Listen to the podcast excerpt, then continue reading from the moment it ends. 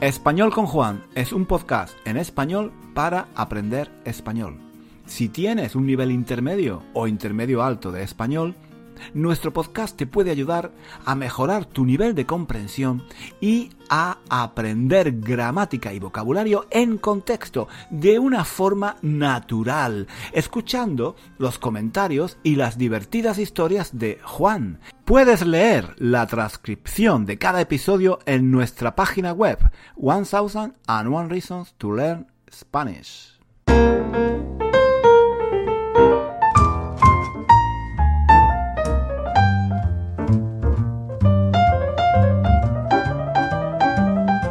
Hola chicos, ¿qué tal? ¿Qué tal? ¿Qué tal? Bienvenidos, eh, bienvenidos eh, a un nuevo episodio de nuestro podcast.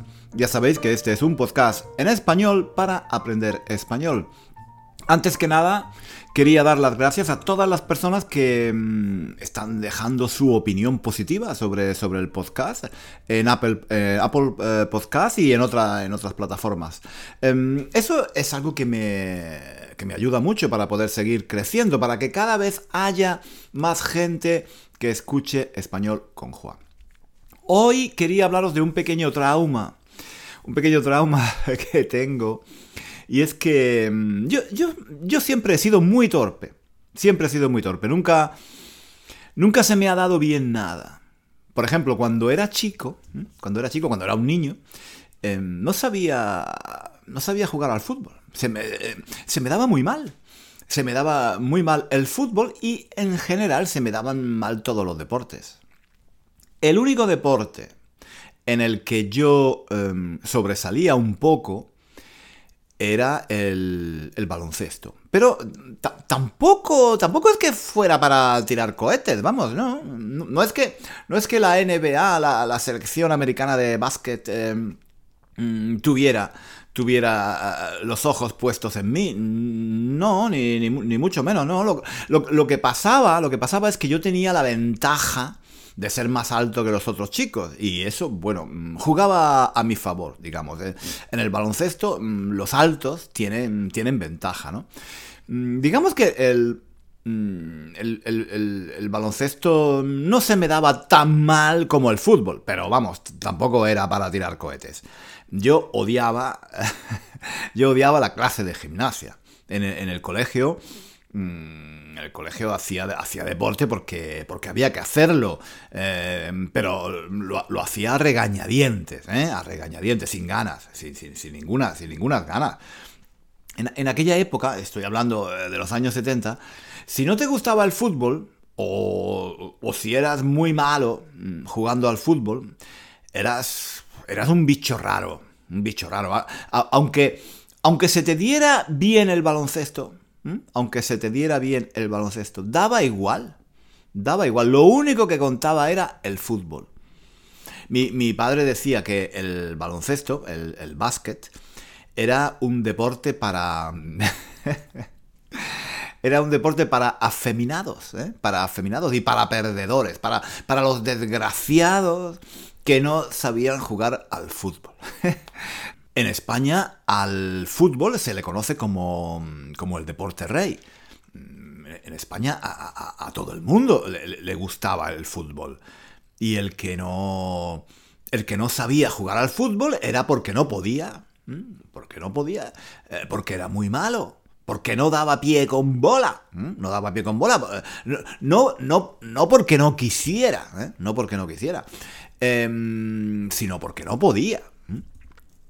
Em, para mi padre, eh, para mi padre, mm, un, español al que no le gustase el fútbol era un bicho raro.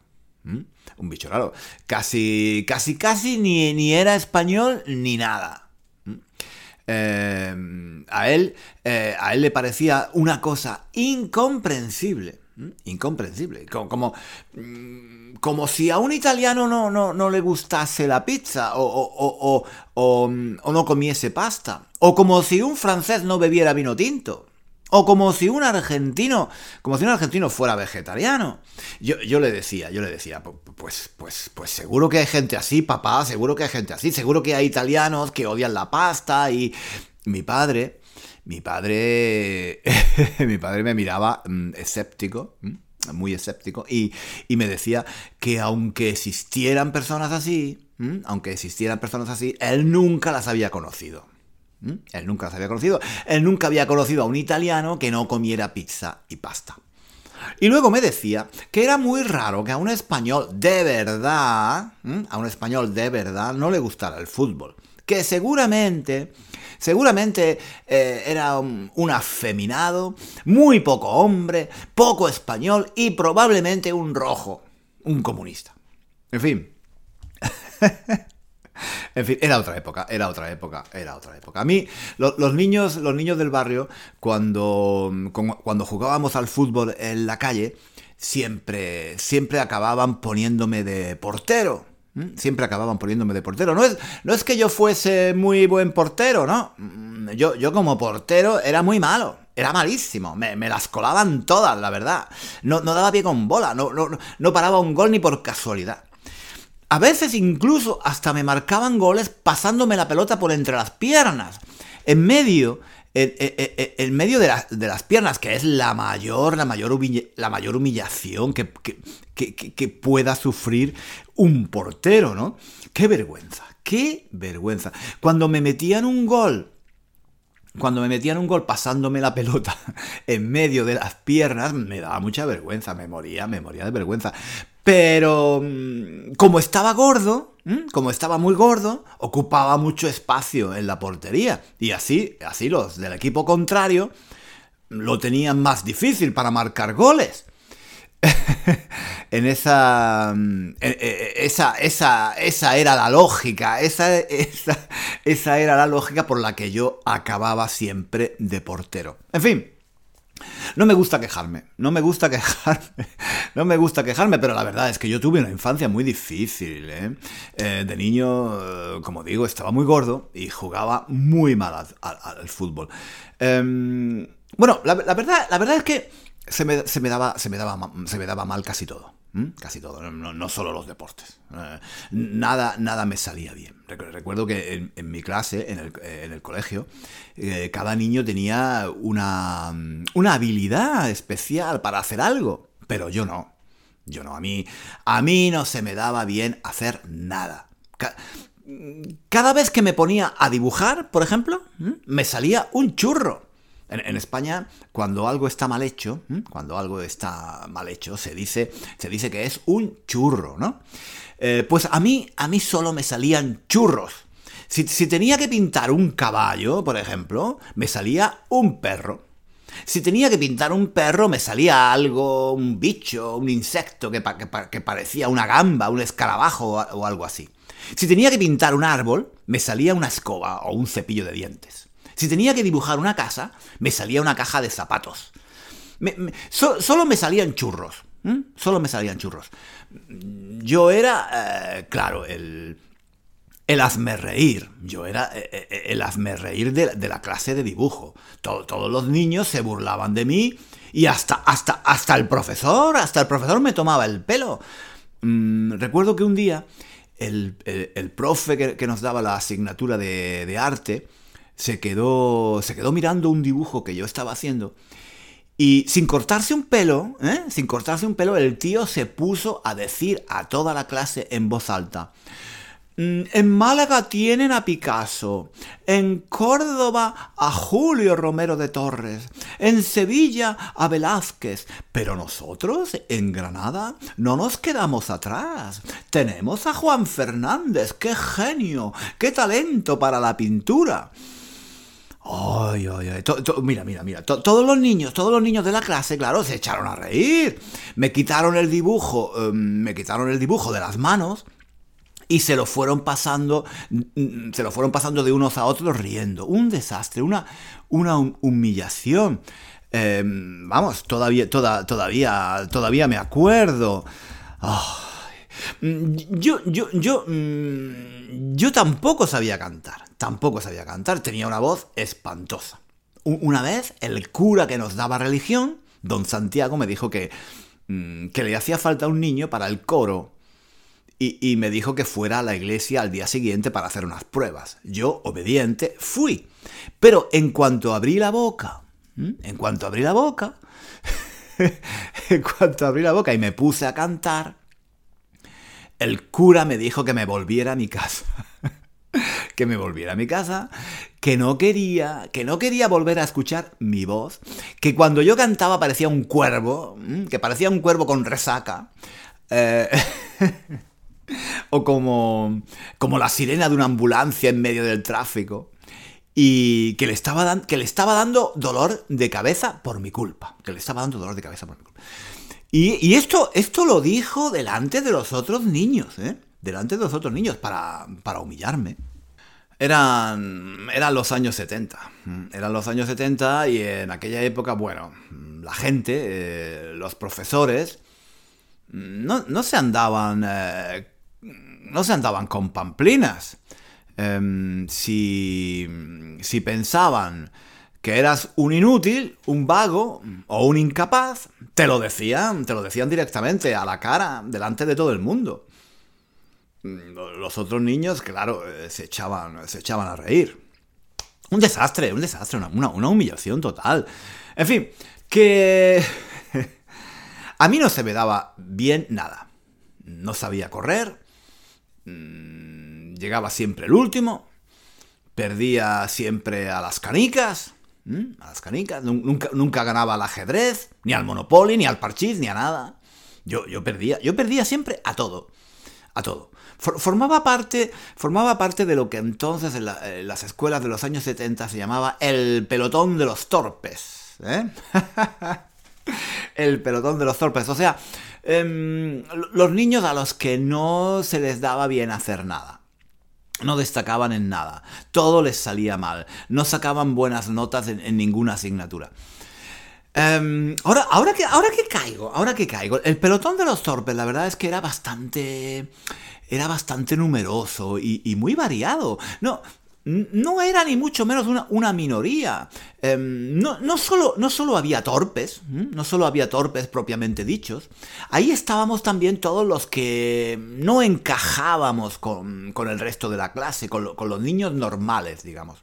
El pelotón de los torpes se componía principalmente, claro, de torpes, torpes, o sea, de niños no muy, no muy listos, ¿eh? niños no muy listos, los niños que no sacaban buenas notas en ninguna asignatura.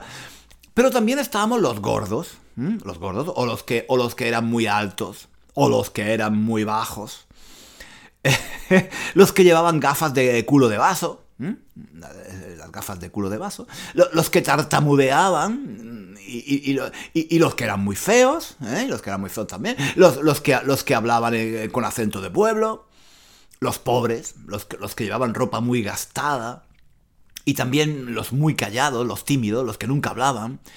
Y, los, los, que, los que no sabían jugar a nada. Eh, los, que, los que siempre perdían en todos los juegos, como yo. Ah, ah, ah. Y, los afeminados. Los afeminados, los que, los que jugaban con las niñas eh, en vez de con los niños. En fin, el pelotón, el pelotón de los torpes era tan grande y tan variado que ah, Ahora que lo pienso, yo, yo, creo que yo creo que no había mucha gente que se salvase. ¿eh? por una razón o por otra, yo creo que casi todo el mundo, casi, casi todos los niños, tenían méritos para estar en el grupo de los perdedores, eh, em, de los bichos raros. A lo mejor resulta que los bichos raros mm, no eran tan raros como yo pensaba. ¿Quién, no es raro? ¿Quién no es raro por, por un motivo o por otro? Mm. Ahora que lo pienso, ahora que lo pienso, a lo mejor lo que pasa es que ser normal no es tan normal como, como parece. Aparte, de que hoy, hoy, en día ser diferente, no hacer lo que hace la mayoría, no es exactamente ser un bicho raro. De hecho, de hecho, vivimos en una sociedad en la que las diferencias se valoran y se tiende a hacer grupos inclusivos, es decir, donde, donde, todo, el mundo, donde todo el mundo se sienta acogido. Hoy en día sería inimaginable que un profesor le dijera a un chico que es muy torpe, que no se le da bien hacer nada. Al contrario, al contrario, en la, actualidad hay que andarse con pies de plomo, hay que andarse con pies de plomo y tener mucho cuidado con lo que se dice o, con lo que se hace para no herir la sensibilidad de los niños o de los adolescentes. Hoy en día sería inimaginable que un, profesor le dijera a un chico en medio de la clase que es, muy torpe, que es, un inútil, al que no se le da bien hacer nada. Em, en los tiempos que, corren los, profesores eh, ni, siquiera pueden usar un, bolígrafo de color rojo para corregir los errores de, los estudiantes en una redacción. Dicen, que si un chico ve sus deberes corregidos con todas las faltas eh, evidenciadas eh, en color rojo, pues se puede quedar traumatizado para toda la vida. Que el color rojo es muy agresivo, que, corregir con un boli rojo es como gritar como gritar al estudiante. Que, los, que los, chicos se pueden sentir amenazados o intimidados al, ver sus tareas corregidas eh, con tinta roja. Bueno, pues, quizás, quizás tenga razón, no lo sé, no lo sé, pero... Mm, lo, que, lo, que, quiero decir es que si se traumatizan por tan poca cosa, eh, ya, quisiera, ya quisiera ver yo a estos chicos, ya quisiera ver yo a estos chicos lidiando con, algunos de los profesores em, que tuve yo en los años 70. Mm. En fin, en fin, los tiempos cambian, los tiempos cambian, los tiempos cambian, que es una barbaridad. Un saludo, un saludo y nos vemos, nos vemos en el próximo episodio de nuestro podcast. Bueno, no, no, no, no nos vemos, nos escuchamos aquí en español con Juan. Hasta luego. Hasta aquí el episodio de hoy. Muchísimas gracias por escuchar hasta el final. Si quieres leer la transcripción de este episodio o de los episodios anteriores de nuestro podcast, visita nuestra página web One Thousand and One Reasons to Learn Spanish. Allí encontrarás también ejercicios y muchos recursos para aprender español. Hasta pronto.